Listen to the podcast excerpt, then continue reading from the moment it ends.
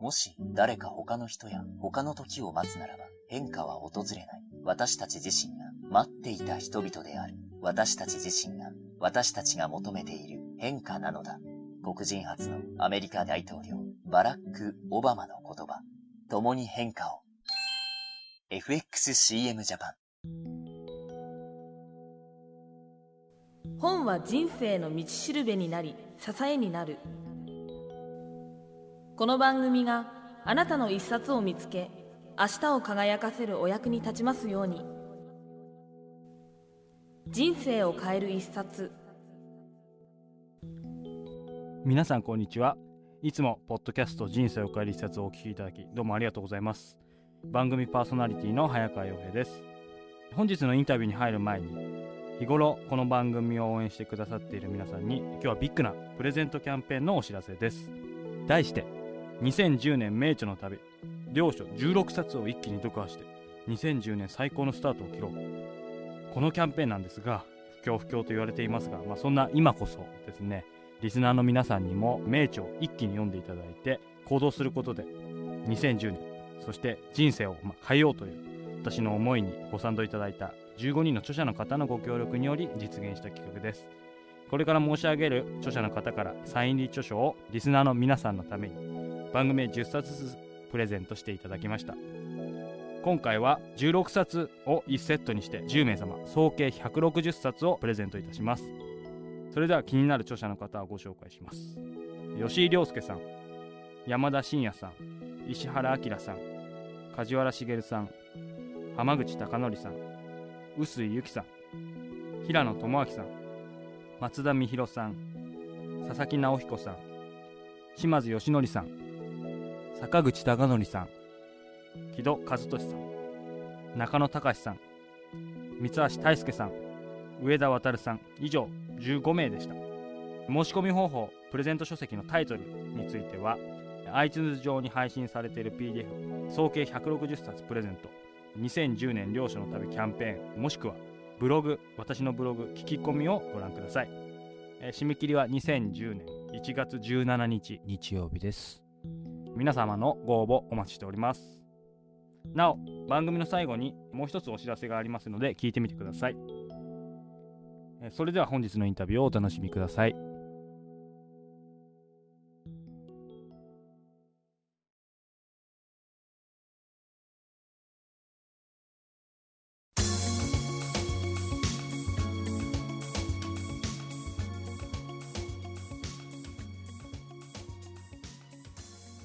あのもう一つ、えー、この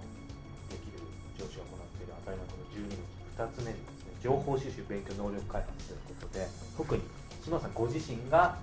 まあ、今本当にもう情報過多でもう日々その情報をもう入れるだけでも流されてしまいそうだと思うんですけどもなんかそのこれもざっくりとした質問で恐縮なんですけどもご自身の中でそういう、まあ、き集めるための基準とかありますか？それはね当に難しいですよね。本当ね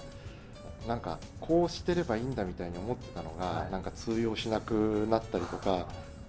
こう本当その難しいところだと思いますね。でただ、まあ、そんな中でもちろんね私なりにやってるんですけど、はい、あの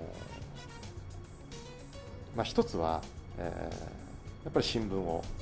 読みます。はい私の場合日経を読むんですけど、はい、あの隅から隅までは読みません。新聞は何のために読むかって言ったらこう世の中の流れを、全体的な大まかな流れをこう掴んでおくとかあとはこう、えー、特集とかね、はい、あの記者のなんかこう視線みたいなのこう書いてあったりとかいうところとか、まあ、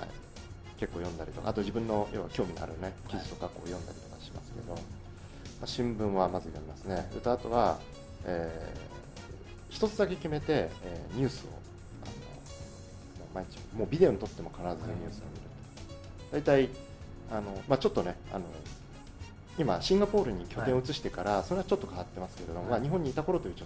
前提でちょっとお話してしまいますけど、あの必ずあるニュース番組を、えー、もうリピートのあの予約をしておいて、はい、もう必ず取って、はい、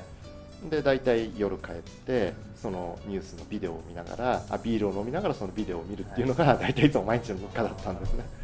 でそのニュースを見てやっぱりコメンテーターの人のあのその言葉とかあの考えとか毎日そのコメンテーターが変わるんで、こうその人のその発言とかそういったものを聞いてこう同じニュースを見てどんな捉え方をするのかなとかいう自分との例えば比較とか、そういったことはこうやったりとかしますね。でまああとは、うん、あとはやっぱり人と会って話すことですよね。この本書の中でもですね、まあ、人の話を聞くためのですねコミュニケーション術について書いてあるんですけども、うん、あの普段島津さんがですね、まあ、人の話を聞く際に、あの心がけているような、えー、ことというかですね、あのそういったものがあれば教えていただきたい、えー、呼吸ですね。呼吸。はい例えば人間って、はい、息を吸ったら吐きたいわけじゃないですか。そうですね、ねはい、逆に吐いたら吸いたいわけですよね、はい、ではどういうことかっていうと例えばコミュニケーションで言ったら喋、はい、りますよね。そうすると次はやっぱり聞かなきゃいけないんです。逆に聞くようにできてるっていうふうに私なんか思ってるんですね、はい、でその吸って吐く吸って吐くっていう感覚で喋って聞き喋って聞きっていうことをそのお互いに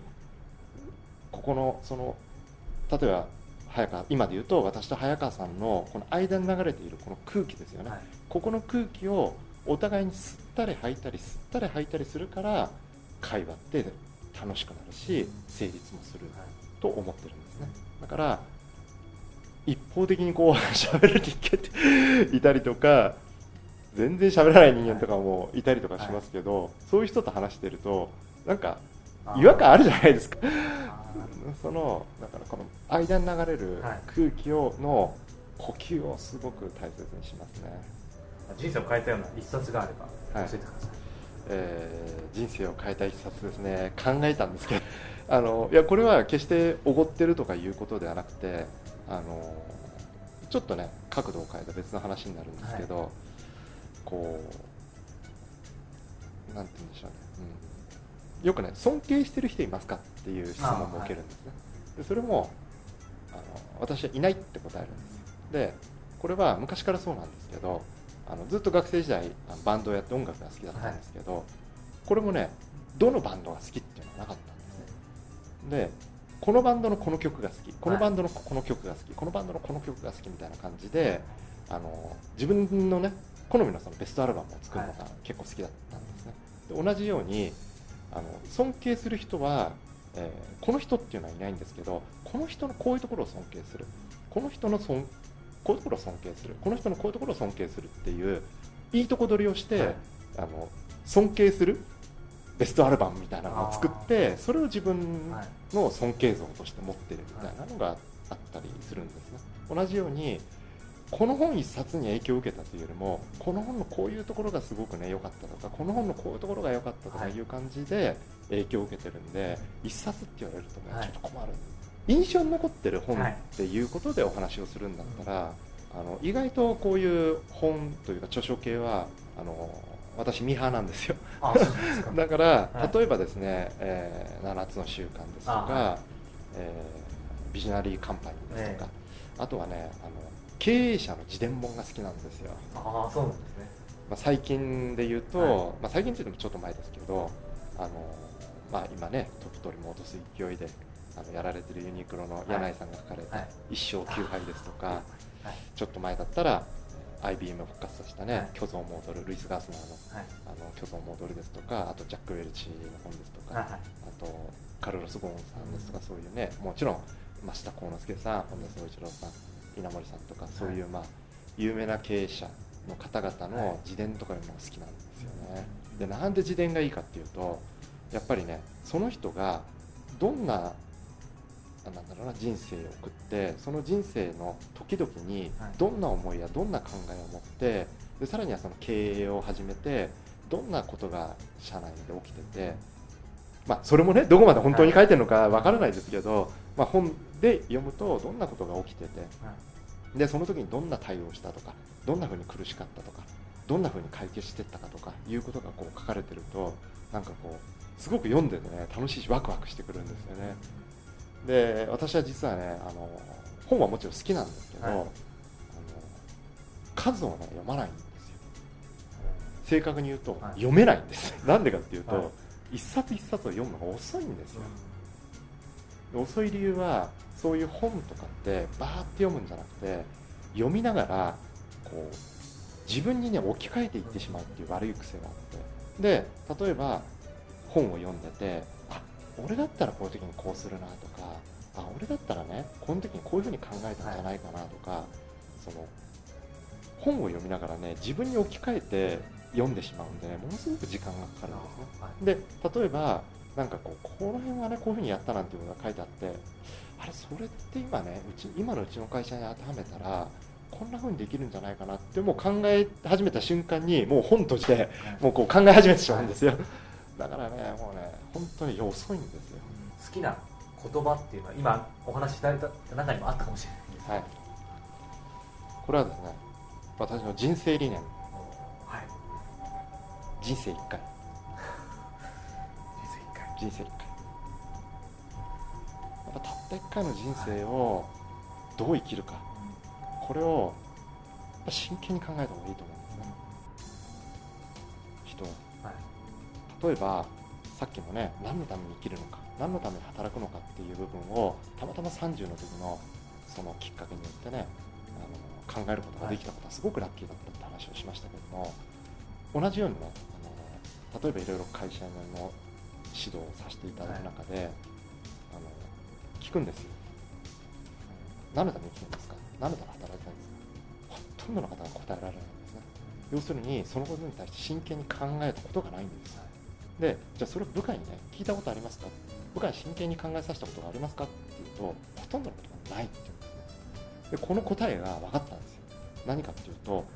上司や社長である自分がその答えを持ってないから部下や社員に聞くのが怖いんですよ。だから私は言うんですね。それでいいんですって。いいんですよ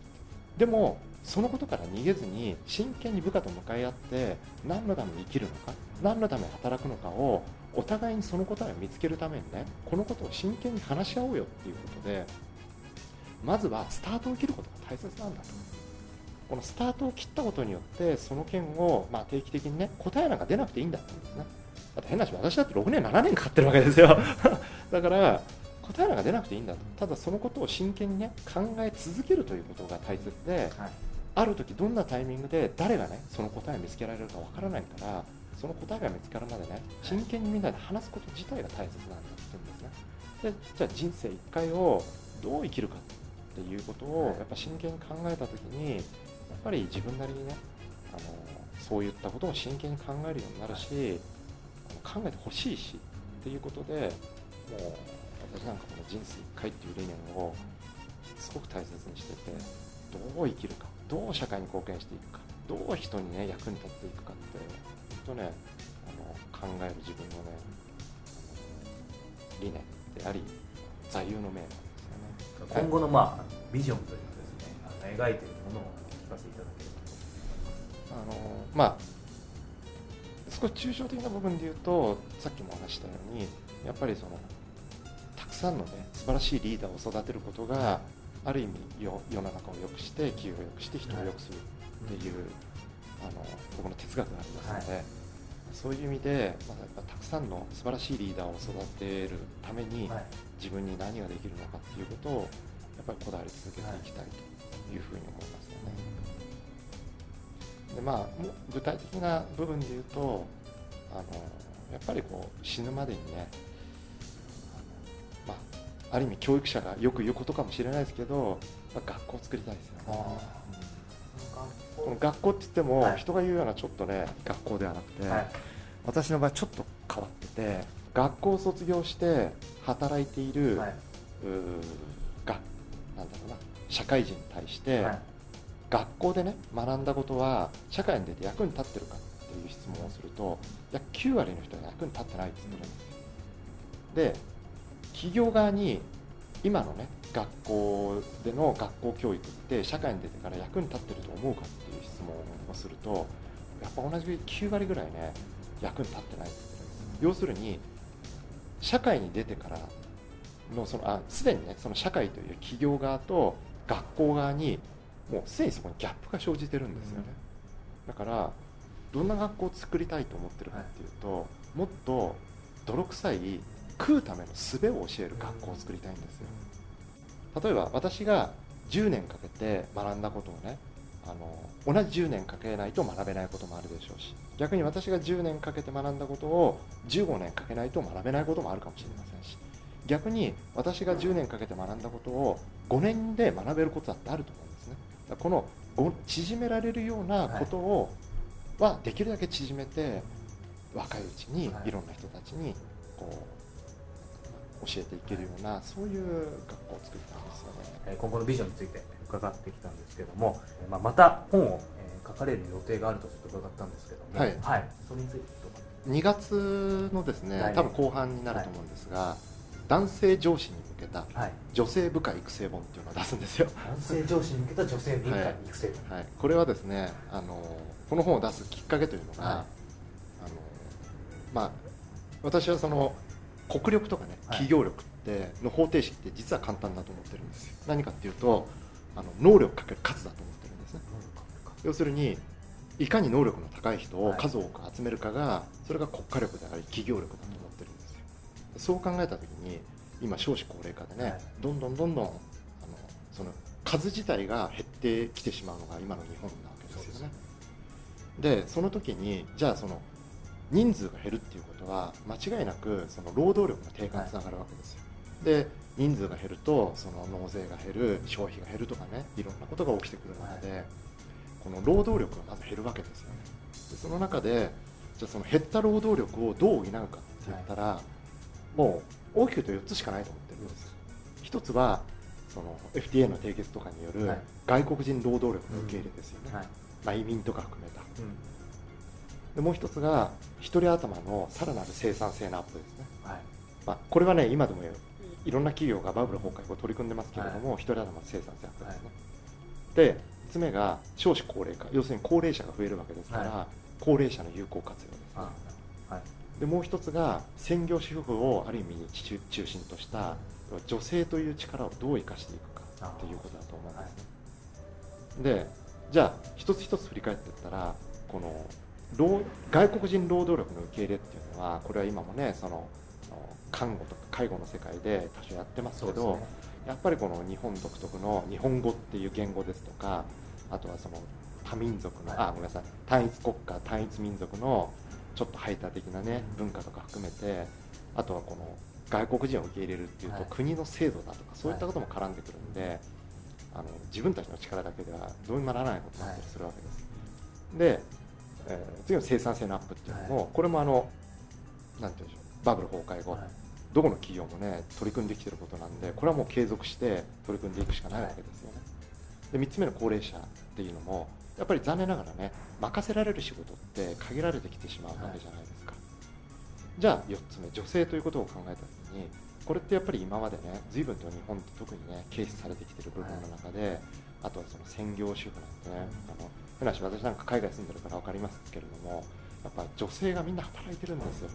でもなんかねそういうね、はい、部分じゃなかったりする部分もあったりするんで、ぜひこのやっぱ女性の力っていうのをい。かにこう社会にねこう生かしていくかって一つの今後の大きな課題なんじゃないかなと思って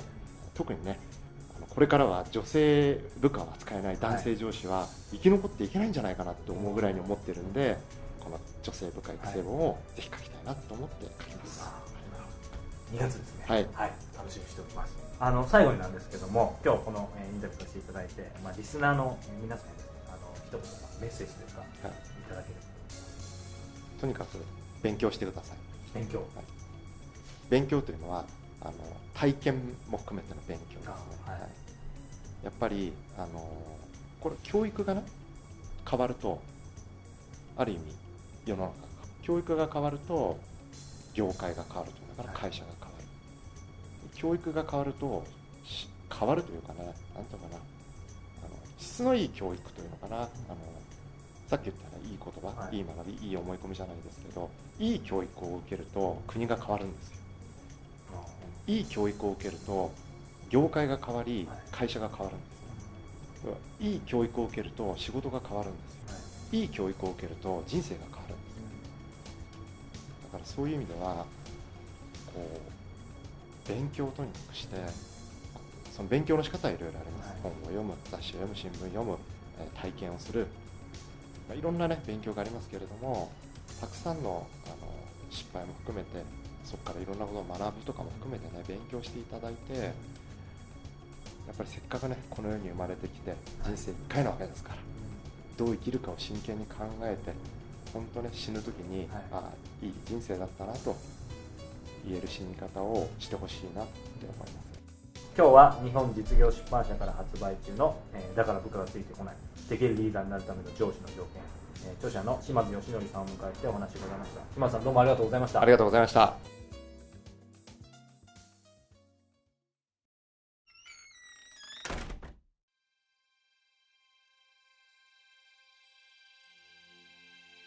本日のインタビューの模様はいかがでしたか？さて、ここで皆さんにこの人生を変える一つよりお知らせがあります。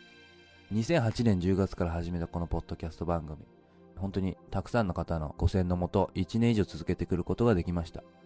記者経験から取材そのものには慣れていた私なんですが、人に聞かせるインタビュー、こうした番組は初めてのチャレンジでした。拙いトークにですね、ついてきてくださったリスナーの皆さん、本当にもう国内もちろん海外、タリアやアメリカにもリスナーの方いらっしゃいます。そして番組としてスタジオをきちんと借りたりする予算が正直ない中ですね、いつも快く、まあ、事務所を貸してくださったり、時にはカラオケボックスで撮ったこともありました。そして著者の皆さん、ご協力本当にありがとうございました。そんな気持ちも込めて、この度、この本番組では、これまでご支援くださったリスナーの皆さんとのリアルな交流の場、人生を変える一冊オフラインミーティング2010を開催することを決めました。時は2010年1月30日土曜日午後6時から、場所は文明開化のレトロな雰囲気漂う港町横浜の馬車道で、ジャズの似合う街馬車道で行いたいと思ってます。会費は4500円。場所や申し込み方法など詳細は iTunes 上に配信されている PDF 人生を変える一冊オフラインミーティング2010もしくはブログ聞き込みをご覧ください。いつも温かいメッセージをくださるリスナーの皆さん。時に本質やインタビューのスキルなどに対して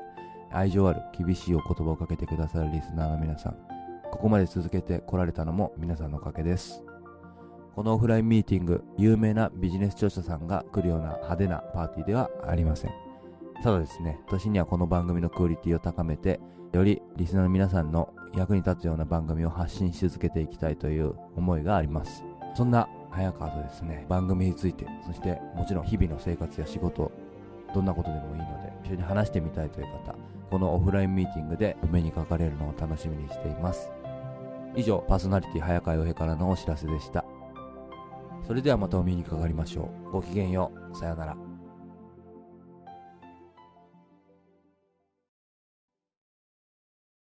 制作協力若菜はじめナレーション、の田由香